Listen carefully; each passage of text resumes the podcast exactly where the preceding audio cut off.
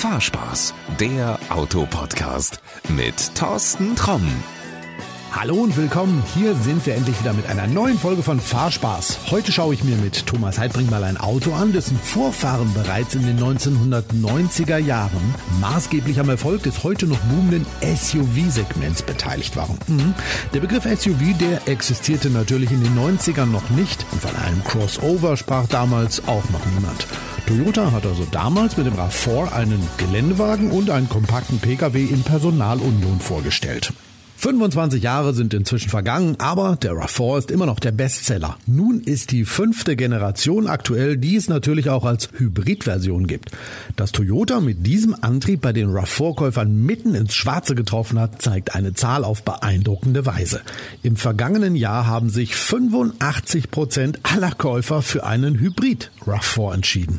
So, genug Geschichtsunterricht. Wir schauen uns jetzt mal den neuen RAV4 an. Und wenn du vor ihm stehst, dann ist er von der Optik ganz klar ein Geländewagen. Kantiges Design, große Kühleröffnungen, markante Linien und schmal geschnittene Scheinwerfer. Dazu der angedeutete Unterfahrschutz. Schaust du ihn dir von der Seite an, dann fallen als erstes die kräftig ausgestellten Rathäuser auf. Auch hier sind die Designer ihrer Formensprache treu geblieben. Muskulöse, markante Linien, robuste, schwarze Kunststoffanbauteile und mächtige Räder. Das Heck, ja, das ist ebenfalls eine imposante Erscheinung. Der neue RAV4 wirkt echt breit und hoch. Dazu gibt's im unteren Teil des Stoßfängers wieder einen angedeuteten Unterfahrschutz. Also ein sehr, sehr cooles Design, bei dem mich die vielen Details begeistern.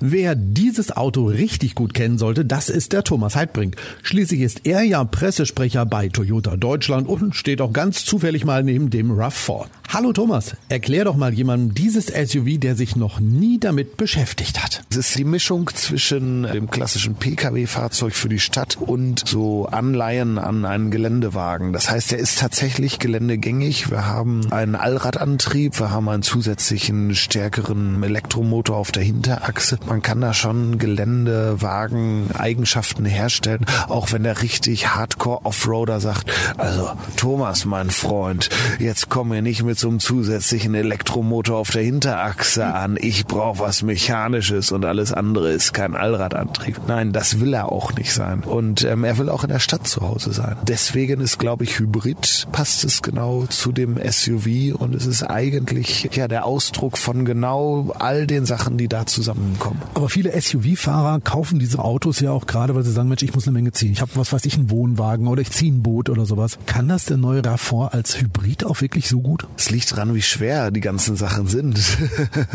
Zum Beispiel ein Hilux, unser Pickup, der schafft 3,5 Tonnen. Das werden wir mit dem neuen RAV4 jetzt nicht bekommen. Ja. Wir werden aber auch deutlich über die klassischen kleinen Anhänger mit dem Gartenabfall kommen. Wir haben eine ordentliche Zuglast mittlerweile bei unseren Hybriden von 1650. Also das reicht schon mal für zumindest einen Pferdehänger. Ja, also ein Pferd ja, bei zwei Pferden und die große Luxusbox mhm. dazu und die Wellnessmassage für die Pferde während der Fahrt.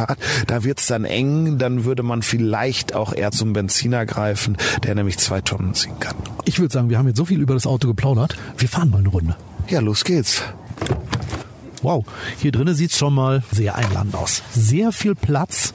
Vorne, wow, hinten ist auch ordentlich viel Platz sehr kommod, so auf den ersten Blick. Alles echt richtig hochwertig. Da ist natürlich von Geländewagen überhaupt keine Spur mehr. Ne? Das kommt drauf an, auf welche Details du guckst. Wenn wir uns zum Beispiel hier die Klimaanlage, wir haben zwei Drehräder vor uns, die haben so ein bisschen Reifenprofil hier drin. Da haben wir so ein paar Anleihen optisch, die daran erinnern. Aber generell sind wir hier natürlich im SUV, mehr im Pkw-Bereich unterwegs. Das Armaturenbrett schon mal hier mit ganz feinen Nähten und auch Lederbezug. Das sieht schon sehr, sehr nobel aus. Großes Display in der Mitte ein Lenkrad, wie man es eigentlich aus jedem Toyota kennt. Ne? Ja, wir haben so ein bisschen was verändert. Wir haben neue Schaltertasten, wir haben ein paar neue Funktionen eben über die in die Knöpfe von den Hebeln mehr zu Bedienelementen im Lenkrad, Multifunktionslenkrad. Aber das ist tatsächlich so, wie man so heutzutage Autos baut. Schön, du, dann äh, würde ich sagen anschnallen und dann gucken wir mal, was der neue RAV4 kann. Fahrerlebnis, die Testfahrt. Wie immer ist der Starterknopf auch diesmal unsere Zeitmaschine. Also, wir hören uns gleich wieder.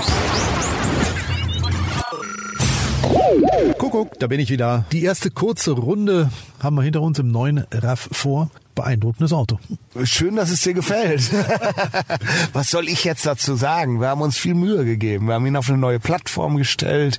Wir haben den Hybridantrieb nochmal deutlich überarbeitet. Wir haben am Fahrwerk was gemacht. Es ist ein komplett neues Auto. Für uns fühlt es sich so an wie ein Neustart. So wie es sich damals angefühlt haben muss vor 25 Jahren, als er geboren worden ist. Ähm, ja, was mich also wirklich auch wundert, ist so, du sitzt wie in einem SUV, aber wenn du mit dem Auto fährst, der fühlt sich wirklich auf der Straße an, als wenn du ganz normal in einem Pkw unterwegs bist. Also viel tiefer sitzt, das Auto viel, viel kleiner, viel leichter ist. Genau, das ist die neue Plattform, die sich da tatsächlich TNGA, Toyota New Global Architecture nennt sich die Idee, die dahinter steckt, dass man einfach dieses sportlichere Fahren, was du so beschrieben hast, mit einem tiefer Sitzen, tieferer Schwerpunkt und kompakteres Gefühl, das ist das. Aber ich darf dir sagen, die Außenmaße sind genauso wie beim alten. Also Nee. es sind ein paar Millimeter Unterschied. Das ist zu vernachlässigen. Aber es fühlt sich ganz anders an. Ja. Wir haben auch mehr Bodenfreiheit, obwohl das Auto insgesamt tiefer ist. Wir sind dafür ein bisschen breiter geworden. Und es ist einfach, diese Eckzahlen, die spielen jetzt viel harmonischer miteinander. Und das ist das, was du gerade beschrieben hast. Und das verbirgt sich hinter dieser neuen Plattform. Also ich kann nur sagen, wenn du zu Hause jetzt neugierig auf einen neuen RAV geworden bist, unbedingt mal fahren. Man kann das in Worten schlecht beschreiben. Man muss den echt mal fahren. Macht tierisch Spaß. Ist ein wirklich cooles Auto geworden. Thomas, aber eins musst du mir zum Schluss nochmal erklären. Weißt du, wofür RAV4 eigentlich steht? Ich habe mich das immer gefragt. Natürlich weiß ich das, aber Sag. weißt du, wofür SUV steht? Sports Utility Vehicle. Äh, sportliches Allzweckmobil. Genau, und eigentlich steht das Gleiche auch für den RAF Recreational Active Vehicle. Four-Wheel Drive, sprich die vier steht für den Allradantrieb Ah, okay. und das andere steht, was wir anfänglich gesagt haben, die Kombination eben aus Gelände und Freizeitaktivitäten. Insofern als Segmentbegründer müssten die SUVs heutzutage eigentlich alle RAF heißen und es ist das RAF-Segment. Also wenn du jetzt zu Hause das RAV-Segment ausprobieren willst, guter Vorschlag ist, glaube ich, einfach mal beim Toyota-Händler vorbeischauen und mal sich in so ein Auto setzen und einfach mal überraschen lassen. Ja, ich glaube, es lohnt sich. Insofern Recreational Active Vehicle. Werde ich nie wieder vergessen. Thomas, vielen, vielen Dank für die kurze Fahrt. Ja, alles klar. Bis dann. Ciao. Alles, was du noch über den neuen RAV4 wissen solltest, das habe ich dir natürlich in die Shownotes gepackt. Guck einfach mal rein. Und das war's auch schon für heute. Bis bald und gute Fahrt. Das war Fahrspaß, der Autopodcast mit Thorsten Tromm.